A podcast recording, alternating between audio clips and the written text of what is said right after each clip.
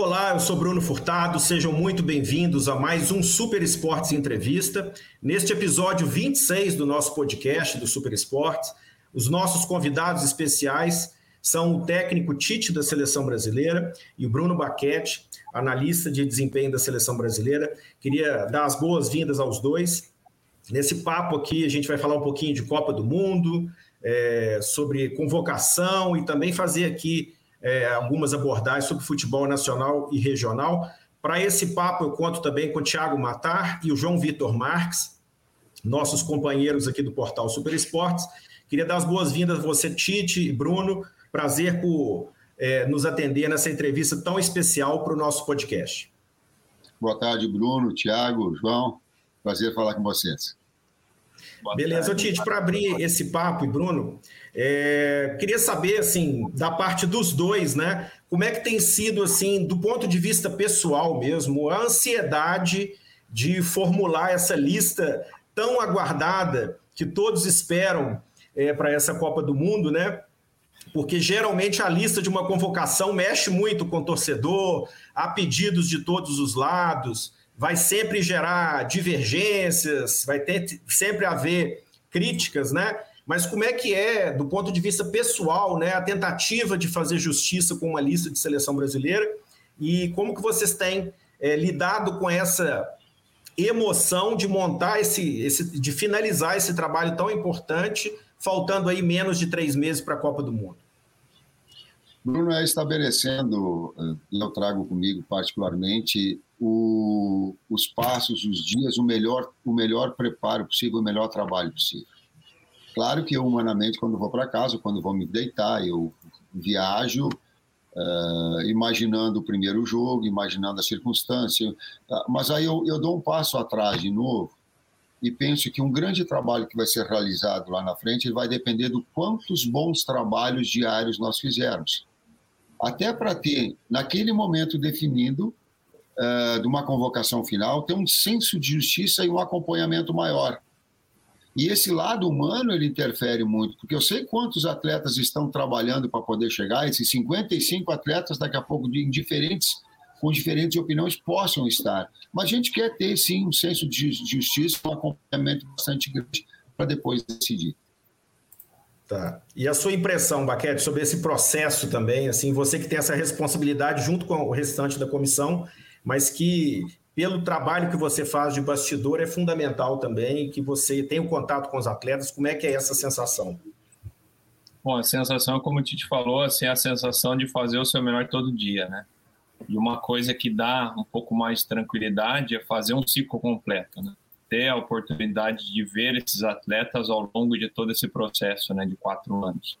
E estabelecer conexão com todos esses atletas. Então, além de ver e analisar o comportamento dos atletas, a gente também tem o contato com eles. Então, a gente busca o tempo todo ter informações deles, também dar feedback para eles, para que todos eles estejam no melhor nível possível, para que quando a gente chegar na, na lista final, acredito que vai ser uma reunião bem longa, né, professor, para chegar nos 26 nomes, a gente ter, esteja em paz e faça né, a, a lista o mais justa possível em cima de todas essas informações.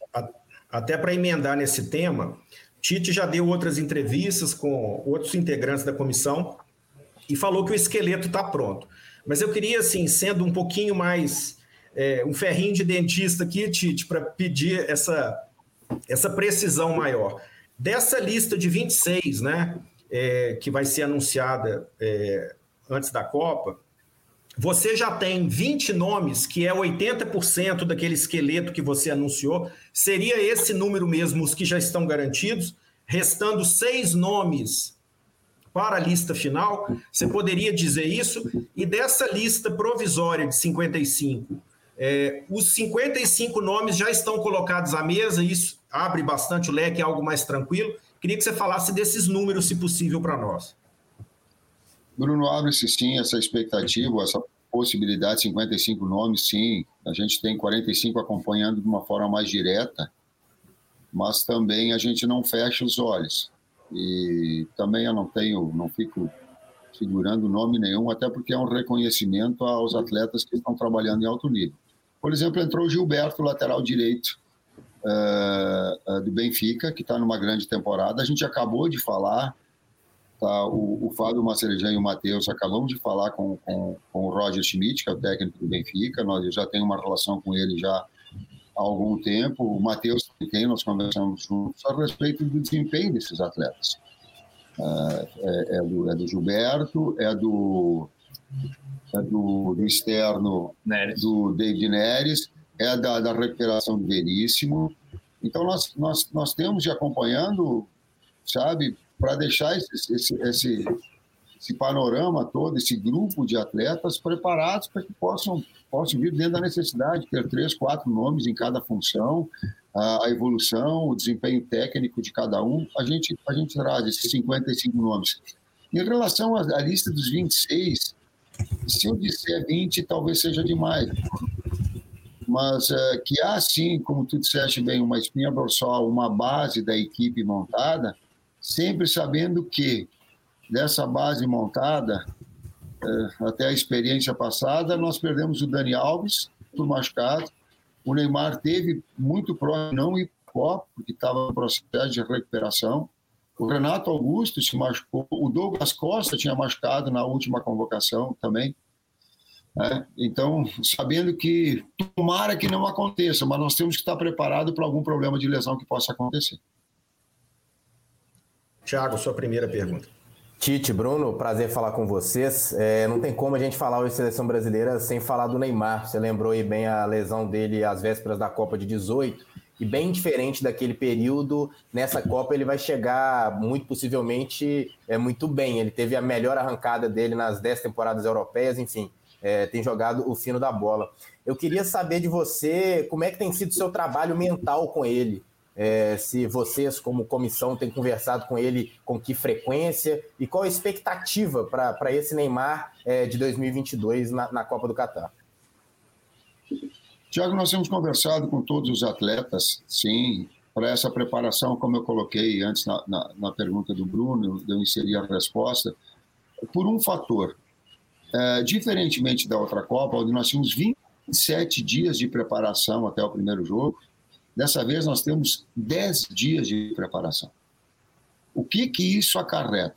Se o atleta não tiver na sua melhor condição clínica, ou se ele não tiver uma condição física boa, das duas umas, ou ele não é convocado, ou o desempenho dele vai estar baixo.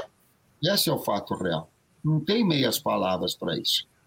E eu lembro, Tiago, especificamente que essa foi uma mensagem que eu ouvi dos atletas e estou reproduzindo a vocês no final da Copa América, onde Alisson falou, onde Thiago Silva falou, onde Neymar falou, onde Juninho falaram. E todos comentaram que está sendo muito duro nós sermos derrotados agora na final da Copa América.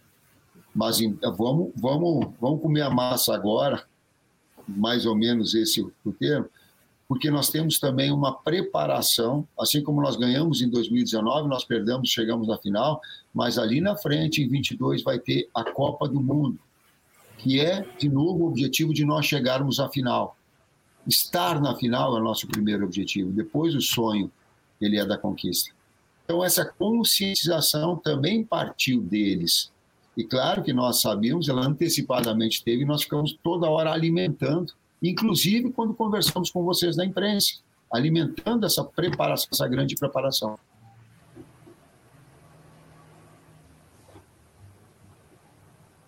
João, por favor, sua pergunta.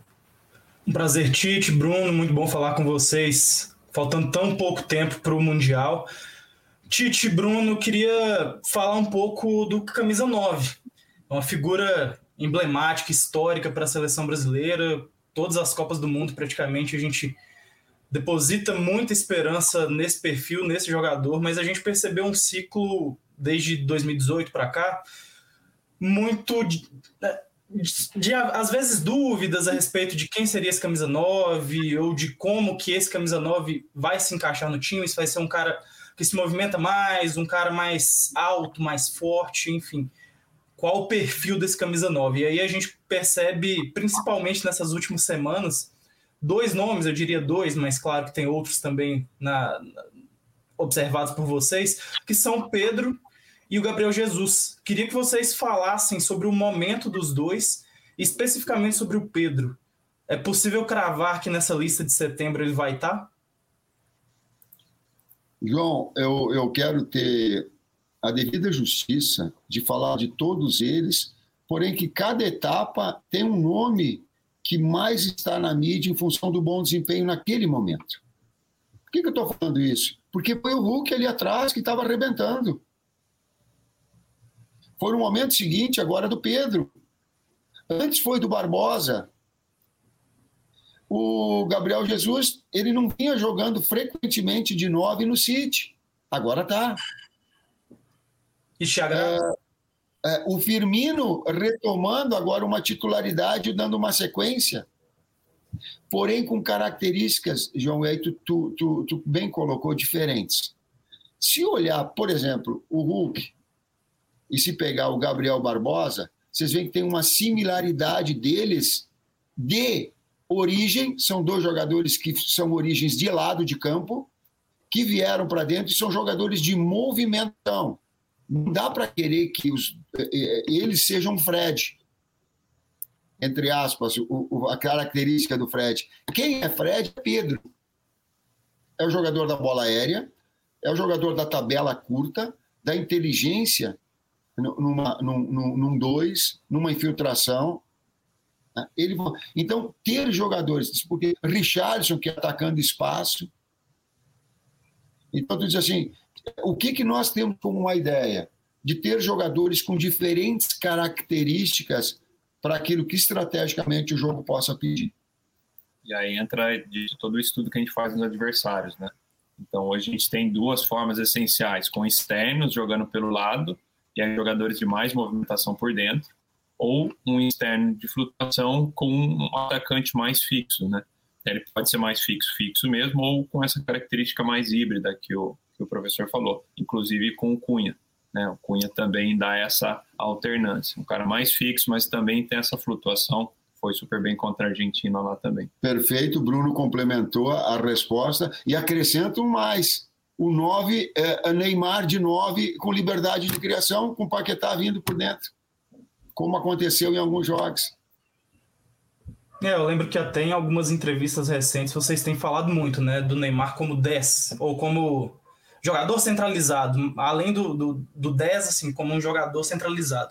Mas puxando um pouco para trás, assim, a gente falou de, do Neymar, falou de jogador de frente, né, Queria te perguntar sobre a zaga, Tite. Você deu uma entrevista recente também, não vou me recordar para onde que foi, senão daria os devidos créditos, em que você fala que também busca possibilidades e alternativas para a zaga. E aí tem alguns nomes que surgem aí, como o Bremer, por exemplo, que acabou de assinar com a Juventus, foi é, destaque aqui no Atlético.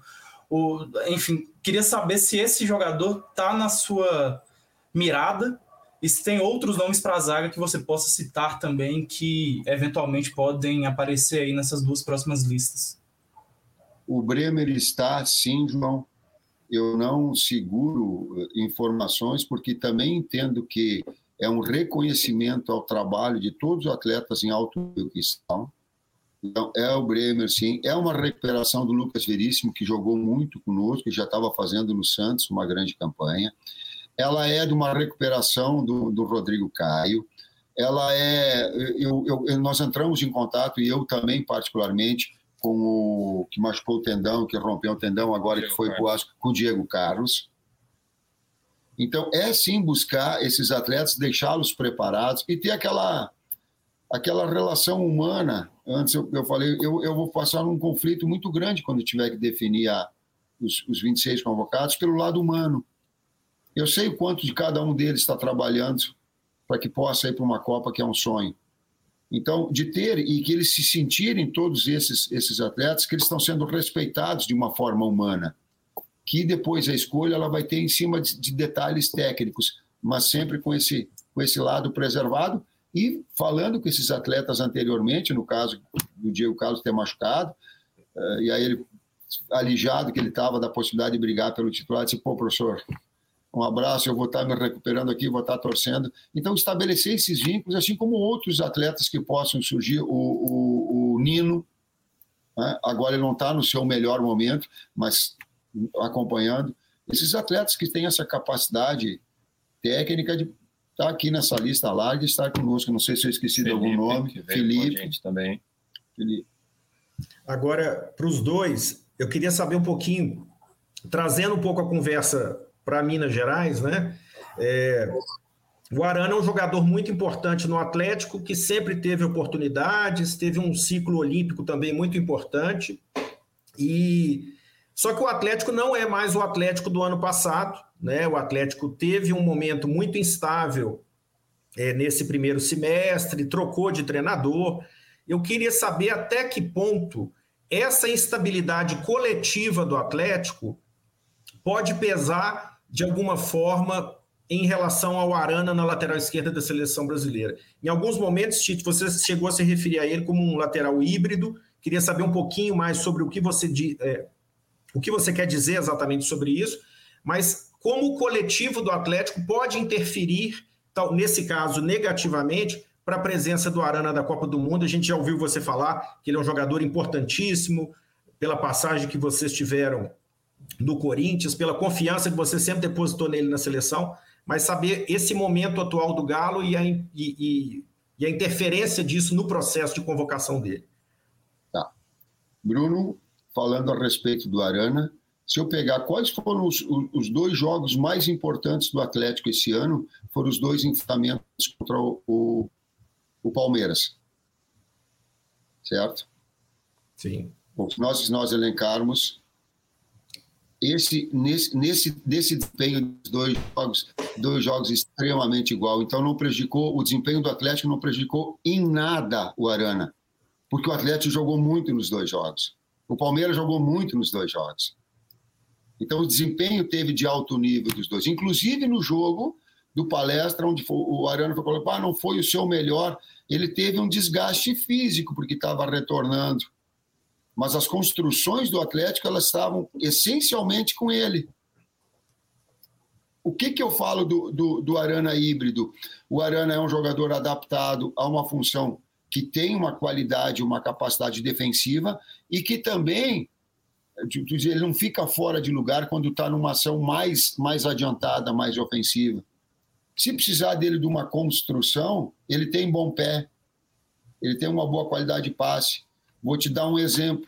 As grandes jogadas que tiveram contra o Goiás foram todas pelo, ou, ou, desculpa, a grande a maioria das, das jogadas de perigo que aconteceram do Atlético, inclusive aquela bola no pau que dá com, a, com o Kardec, eu não fiquei, fiquei na dúvida se foi o Kardec ou o zagueiro, que tocou e ela dá no pau do jogo contra, do jogo contra o Goiás, foram cruzamentos do lado esquerdo, criados pelo lado esquerdo. É, o lado com, esquerdo do Galo é muito forte, né? Com o Arana. E com o Arana. Então, uh, depende a análise do, do, dos jogos que ele não está com aquela mesma frequência de jogos anteriormente, o Atlético, sim. E pode interferir no empenho do atleta, sim. Mas que especificamente nesses grandes jogos não está interferindo muito no, no, no, Arana, não. E no jogo contra o Palmeiras lá em Minas, aí o Matheus, a gente foi né, nesse jogo, ele acabou sentindo, né, ele não estava na partida, a gente conversou com ele, e a gente viu que é um atleta extremamente comprometido, né? Então ele falou, eu tô, tô fazendo tratamento de manhã, tarde, à noite aqui para ver se eu jogo o jogo da volta. E esse jogo da volta foi que, que o Tite citou, né? Que ele estava retornando e mesmo assim fez um grande, um grande jogo. Né? Então a gente também avalia essa, esse comprometimento do atleta com o próprio desempenho dele. Né? E a gente vê que o Arana tem muito disso. Né? Tite, Bruno, nessa mesma esteira do Arana, o Hulk vive situação parecida, né? Não vive nem de perto o seu melhor momento no Atlético. É, esse é um jogador que ainda está no hall de observação, é, ele tem características muito semelhantes com jogadores que vocês têm convocado com alguma frequência, enfim. Mas esse é um jogador que ainda está no radar ou por ele não estar tá vivendo mais aquele, aquele auge do ano passado, ele, ele é um jogador considerado descartado? O que, que vocês pensam sobre o Hulk? Você já citou em outra resposta, inclusive. Sim. Tiago, é, as pessoas que, que nos ouçam assim, que elas não editem só uma parte da resposta, mas que, ela entendam, que elas entendam o contexto do que eu, do que eu vou falar agora. Uh, se for a cada semana, a cada três jogos, fazer a seleção brasileira, ela modifica a cada 15 dias. Então, as construções de uma convocação, ela não pode ser nos últimos 15 dias, ah, nos últimos dois meses o Atlético não está. Ela, ela é uma construção inteira. O Hulk estava no enfrentamento, por exemplo, do jogo, estava no banco, com a possibilidade de, de, de, utilização importante, contra a Argentina, que foi o jogo da suspenso, porque ele, tava, ele foi convocado naquele jogo. Então, isso tudo para dizer e para demonstrar através de, de atitudes que está, sim, e que, claro, que retomando um, um, melhor momento, retomando como o Atlético tem todas as condições de retomar, ele vai ter condições de estar brigando nesse, nesse rol de 55 atletas, especificamente, tá, sim. Então, falando um pouco ainda sobre esse rol de 55 atletas, no Atlético, principalmente nos últimos dois, três anos, a partir do momento em que o Sampaoli assumiu mais ou menos ali, o nível do time subiu e, consequentemente, as observações da seleção brasileira passaram a visar o Atlético com mais intensidade, digamos assim. Então, além de Hulk, além de Arana, que a gente citou aqui, o Everson já foi convocado, a gente já ouviu muito falar sobre a possibilidade do Alan, volante. Queria que vocês me falassem se nessa lista de 55 nomes é, tem mais alguém, além de Hulk Arana, que, e Everson, né, eventualmente, que está sendo observado de perto por vocês e que poderia eventualmente ganhar uma oportunidade, enfim? Uh, o Everson, nós conversamos também e acompanhamos ele, a, a, trajetória, o bom momento dele. Eu, particularmente, gosto do Natan também. Vejo ele um jogador com, com nível de crescimento. Ele tem todas as ferramentas físicas de um grande atleta. Né? A Fora Lan Jair, que toda hora a gente fica falando, tem, tem é, essa busca. Eu, eu, digo assim que a diferença são de um setor para outro são às vezes as concorrências que tem.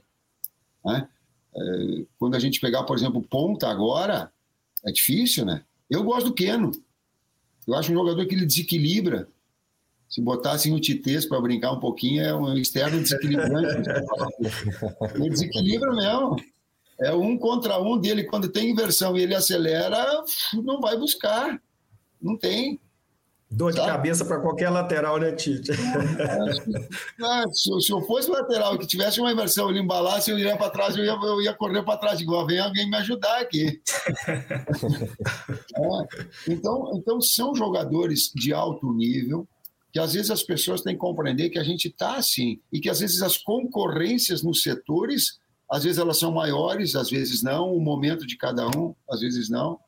Pontas agora, e nove com características diferentes, ou veio agora uma, uma safra de, de ponta, digo, eh, fazendo uma referência ao Jô Soares, eu ia ter, eu ia ter alguma crítica dele, mas dizer assim, bota a ponta na seleção, eu não ia ter, né? Porque tá cheio, cara.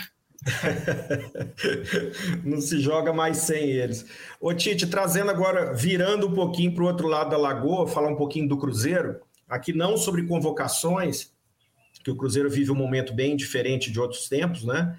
Mas é, nesse fenômeno aí no futebol brasileiro de técnicos estrangeiros, uma das novidades esse ano na, no futebol brasileiro foi a presença do Paulo Pesolano no Cruzeiro, né? Nesse time do Cruzeiro que lidera a Série B. E eu queria saber de você se você observa o Cruzeiro também. É, e o que, que você tem achado, e o Bruno também, sobre o, o estilo de jogo desse Cruzeiro que se tornou soberano na Série B? Não com uma mudança de qualidade de elenco, mas com uma mudança drástica na forma de atuar, né? Um jogo bastante intenso, uma marcação muito alta, um jogo sempre apoiado. Eu queria saber de vocês se esse Cruzeiro chama a atenção de vocês, né? Se é que sobra um tempinho para a Série B nesse, nessas observações. Claro que sim, Bruno.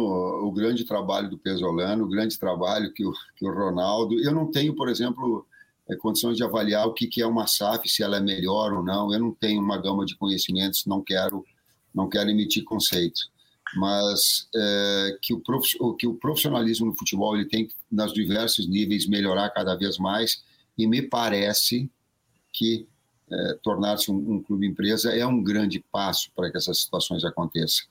Claro que tem acompanhado sim o Cruzeiro, está sobrando, viu 2 a 2 contra o Grêmio, um grande jogo, né? É, esse jogo apoiado com qualidade, com marcação alta, às vezes as pessoas colocam assim, eu não gosto de usar muito o termo intensidade, porque ele está ele tá meio, meio desgastado, assim, meio toda hora repetido, como se intensidade fosse sinônimo de, de bom jogo. Às vezes tu tem intensidade, o jogo pode ser ruim pra caramba, porque intensidade é um atributo físico. Só velocidade não vai jogar, mas se estiver associado à qualidade, um jogo apoiado, sim, sim. E ele tem essa característica e tem, e tem batido com, com N vitórias, inclusive com uma característica, ele tem vencido alguns jogos a partir da metade para o segundo tempo, mostrando uma equipe que ela, que, ela, que ela é determinada, que ela tem alma, que ela tem uma identificação maior.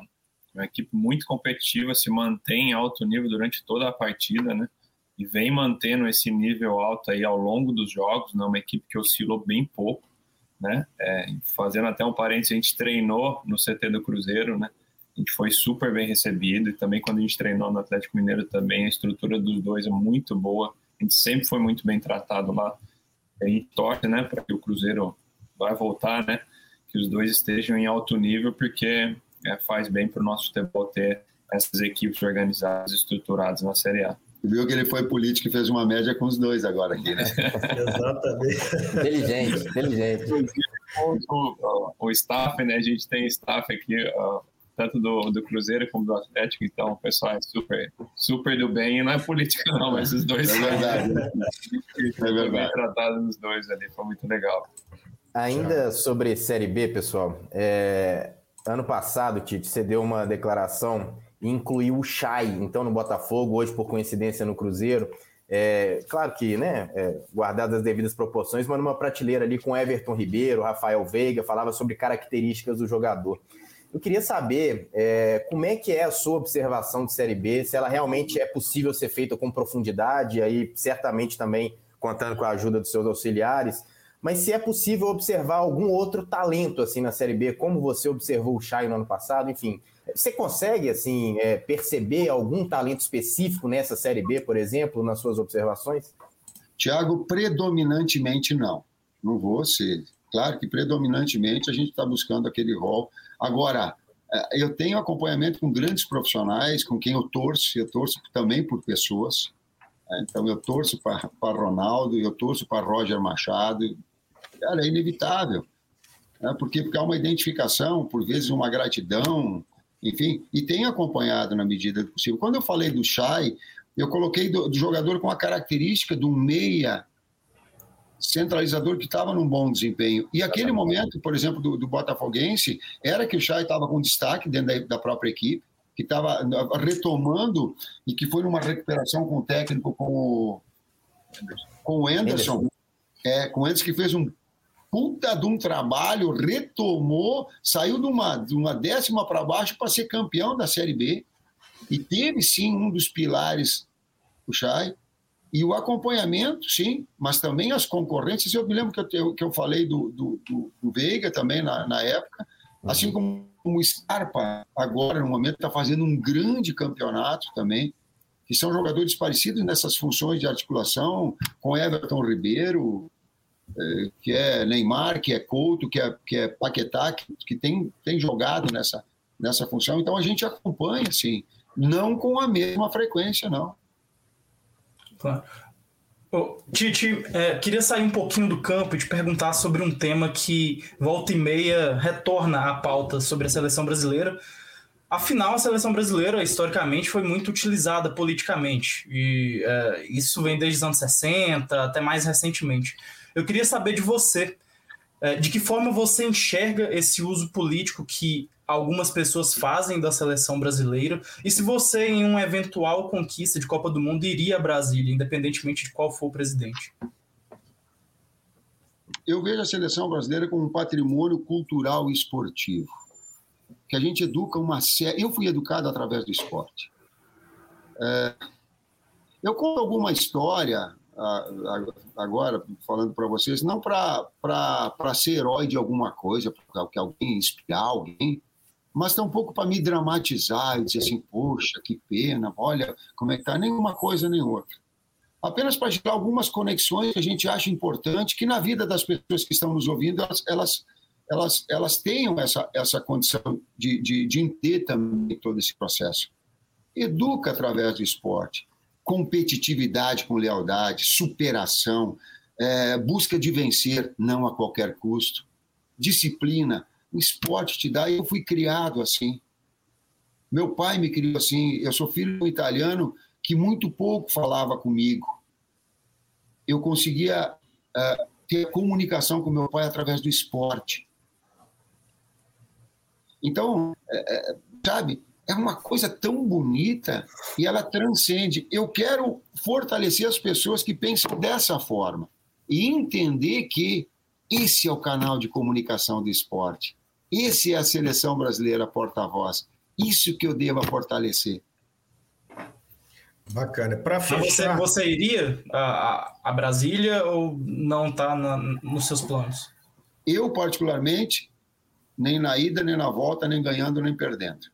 A mesma resposta que eu dei cinco anos atrás. Algumas coisas a gente reformula, reformata, não tem a mesma opinião o tempo todo. Essa permanece inalterada. Bacana. Para fechar, Tite, já nosso tempo já está terminando aqui e, e Baquete também. Nós tivemos um talento nascendo em Minas Gerais recentemente, que agora está no Atlético Paranaense, que é o Vitor Roque, um jogador de apenas 17 anos, né? É um jogador que parece ter uma potência muito grande e um futuro muito brilhante. É, eu queria que vocês falassem um pouquinho sobre esse jogador especificamente, o que, que vocês observam de tão especial nesse atleta, que é um, um talento que, que possivelmente pode estar na próxima Copa do Mundo. Uh, comissão técnica e o Bruno, eles têm um contato direto com os, com os técnicos da categoria de base e, e serve aqui para mim para mim valorizar o trabalho deles. Há uma integração dentro da seleção brasileira dos técnicos aqui muito próximo.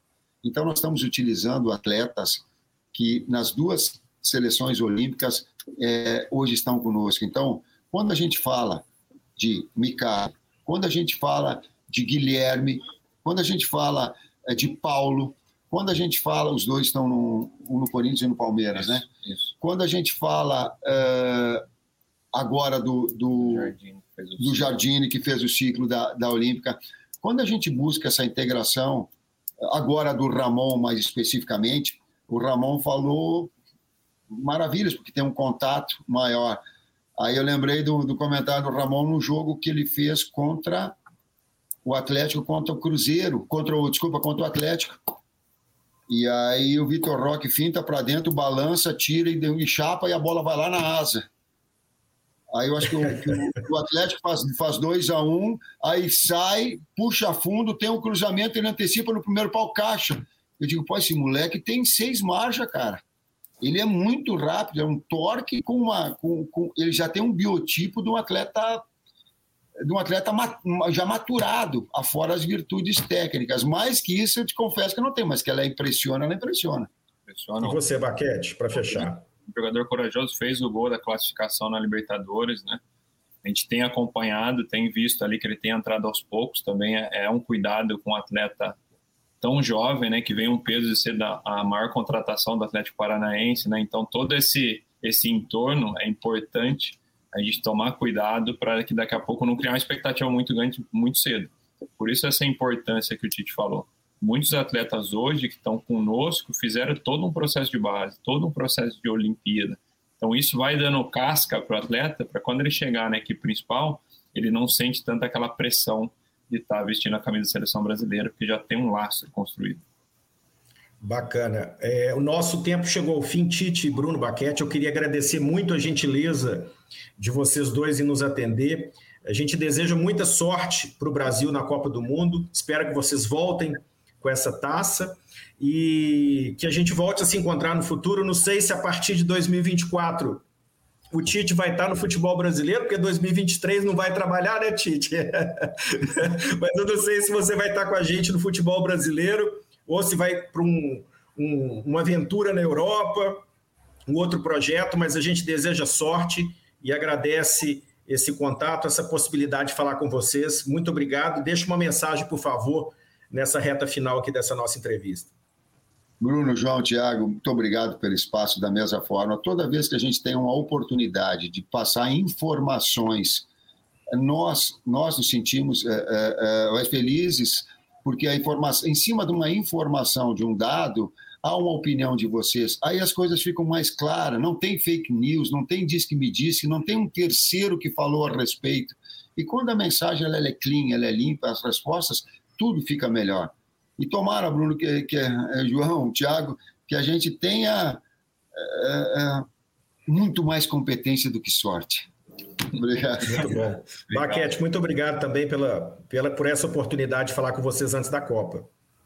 Obrigado, eu que agradeço. Foi um bate-papo muito legal aí. Foi um prazerzão falar com vocês e falar um pouco daquilo que a gente faz aqui na Seleção Brasileira.